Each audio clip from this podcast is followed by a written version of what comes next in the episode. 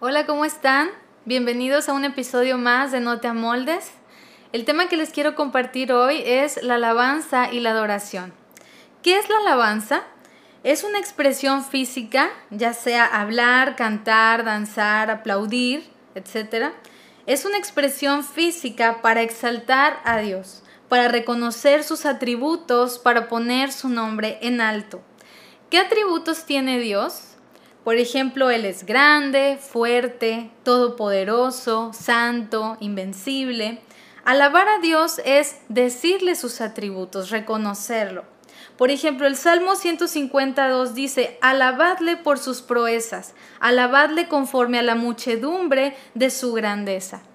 La alabanza es para celebrar a Dios. No se trata de nosotros, no es para darnos un gusto propio, aunque disfrutamos alabar a Dios pero se trata de celebrarlo a Él, de rendirle homenaje, es como hacer una fiesta en su honor. Y saben, cuando nosotros alabamos a Dios, eh, cuando estamos repitiendo constantemente esos atributos, nuestra fe crece, nuestra confianza crece porque estamos diciendo tú eres grande, fuerte, eres poderoso y mientras más nos acostumbramos a estar cantando, alabando a Dios, en cualquier momento, cuando vengan tiempos de dificultad o de prueba, todas esas palabras van a venir y nuestro espíritu va a ser fortalecido y vamos a decir, sí Señor, es que tú eres santo, tú eres fuerte, no hay nada difícil para ti. Ahora, a Dios le gusta que le alabemos con alegría, usando música, cantos, aplausos, que hagamos algo notorio, algo que sea visible. Dice en el Salmo 47.1, pueblos todos, batid las manos, aclamad a Dios con voz de júbilo. Aquí vemos dos cosas, batir las manos es aplaudir y voz de júbilo, de gozo, de alegría. Salmo 95.1, venid, aclamemos alegremente a Jehová, cantemos con júbilo a la roca de nuestra salvación, lleguemos ante su presencia con alabanza, aclamémosle con cánticos. El Salmo 154, alabadle con pandero y danza, alabadle con cuerdas y flautas, alabadle con címbalos resonantes, alabadle con címbalos de júbilo. O sea, los címbalos resonantes, recuerden la batería, por ejemplo, que hace ruido, el pandero. A Dios le gusta que hagamos eh, alabanza con estruendo, con gozo, con volumen alto. Ahora, la alabanza debe ser voluntaria, no forzada. El corazón que alaba lo hace voluntariamente porque hay gratitud, porque reconocemos que es Dios el que nos ha sostenido en todo tiempo. Dice el Salmo 104, entrad por sus puertas con acción de gracias. Ahí nos habla de gratitud. Por sus atrios con alabanza. Alabadle, bendecir su nombre. Yo te hago esta pregunta, ¿tienes un motivo para dar gracias a Dios hoy? Yo creo que tenemos muchos motivos, muchas razones. Primeramente por la salvación de Jesús, porque nos hizo libres del pecado, nos ha dado vida eterna, por la salud, por la vida de este día, por la familia que nos ha dado, por su provisión, por todas las bendiciones que podemos ver cada día. El corazón que alaba es un corazón agradecido y reconoce que todo es de Dios, todas las bendiciones provienen de Él. Ahora, el corazón que alaba también es un corazón humilde porque reconoce la grandeza de Dios y que Él es el Creador. Dice en el Salmo 100 del 1 al 5, Cantad alegres a Dios, habitantes de toda la tierra, servid a Jehová con alegría, venid ante su presencia con regocijo, reconoced que Jehová es Dios, Él nos hizo y no nosotros a nosotros mismos, pueblo suyo somos y ovejas de su prado. Entrad por sus puertas con acción de gracias, por sus atrios con alabanza. Alabadle, bendecir su nombre, porque Jehová es bueno. Para siempre es su misericordia y su verdad por todas las generaciones. Y esto debemos repetirlo de generación en generación a nuestros hijos, para que también glorifiquen a Dios. Ahora, otro punto es que la alabanza es un sacrificio. Es una ofrenda que Dios ha establecido para que su pueblo le rinda voluntariamente. Dice en el Salmo 116, 17, te ofreceré sacrificio de alabanza e invocaré el nombre de Jehová. En Hebreos 13:15 dice, así que ofrezcamos siempre a Dios por medio de Él sacrificio de alabanza, es decir, fruto de labios que confiesan su nombre. Dice aquí que ofrezcamos a Dios por medio de Él, por medio de Cristo. Gracias al sacrificio de Jesús podemos acercarnos confiadamente al trono de la gracia y podemos alcanzar misericordia y gracia para el oportuno socorro, pero también podemos entrar y ofrecer una ofrenda que sea grata delante de Dios. Ahora, ¿cómo ha sido tu alabanza hasta el día de hoy? ¿Ha sido voluntaria? ¿Ha sido con gozo? ¿Ha sido con gratitud? ¿Has exaltado los atributos de Dios? Eh, ¿Ha sido una alabanza digna? Yo te invito a que tú medites en esto. Y ahora, ¿qué es la adoración? A veces pensamos que se trata de música y de que la alabanza es la música rápida y la adoración es la música lenta. Y no es así. Vamos a ver qué es la adoración. Te quiero llevar a Mateo 4 del 8 al 11 dice, otra vez le llevó el diablo a un monte muy alto y le mostró todos los reinos del mundo y la gloria de ellos. Y le dijo, todo esto te daré si postrado me adorares. Esto se lo está diciendo el diablo a Jesucristo. Entonces Jesús le dijo, vete Satanás porque escrito está, al Señor tu Dios adorarás y a Él solo servirás. El diablo entonces le dejó, y aquí que vinieron ángeles y le servían. Satanás quería que Jesús le adorara. ¿Pueden creer esto? Se atrevió a tentar al mismo Dios. Y aquí vemos que le quería dar a cambio de su adoración, de que se postrara, dice que postrado me adores, a cambio de una gloria terrenal, vana y pasajera, ¿verdad? ¿Tú crees que si el diablo se atrevió a tentar al mismo Jesucristo, no va a querer sabotear nuestra adoración? ¿No crees que el diablo sabe que la adoración es muy importante para Dios? Nuestra adoración es importante y por eso el diablo buscará desviarla, sabotearla, bloquearla. La palabra adoración viene del griego proscuneo, que significa besar los pies, arrodillarse, postrarse. La adoración es cuando estamos no solo físicamente, sino espiritual, mental y emocionalmente postrados, rendidos, sometidos, entregados a Dios. No se trata de música, no se trata de canciones lentas, se trata de una rendición completa al Señor.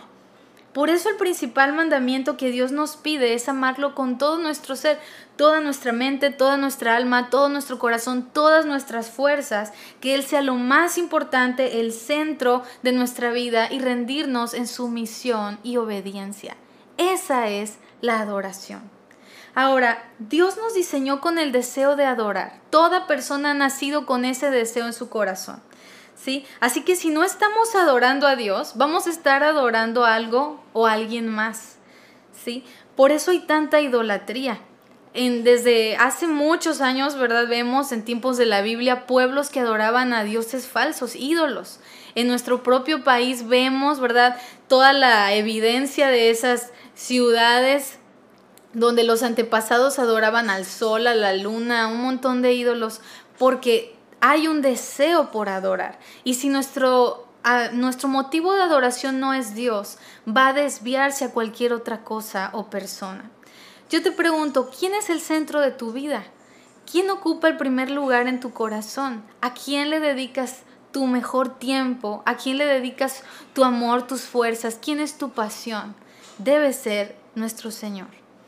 Ahora, si Dios no es tu prioridad, si no lo estás adorando a Él, analiza qué es el motivo de tu adoración.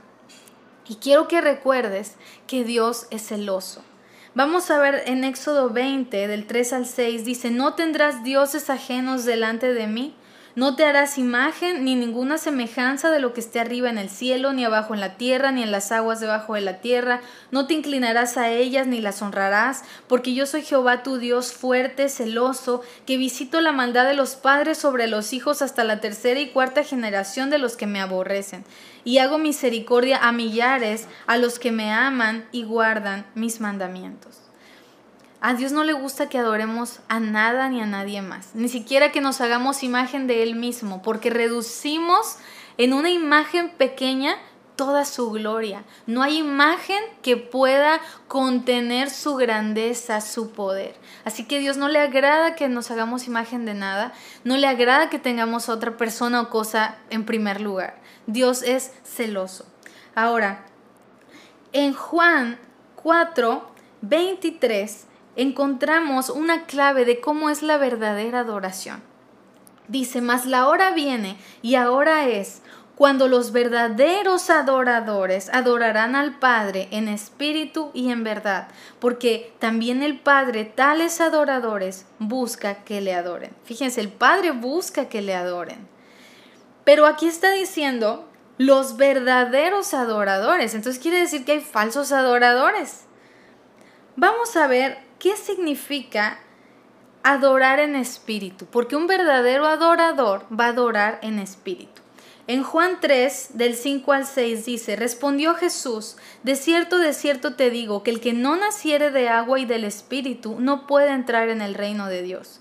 Lo que es nacido de carne, carne es, y lo que es nacido del Espíritu, Espíritu es. Solo los nacidos de nuevo, los que hemos recibido a Jesús como nuestro Señor y Salvador, somos los hijos de Dios. Todos los demás son creación de Dios. Solo el que ha recibido a Cristo, es un hijo de Dios. Hemos sido resucitados a una nueva naturaleza espiritual.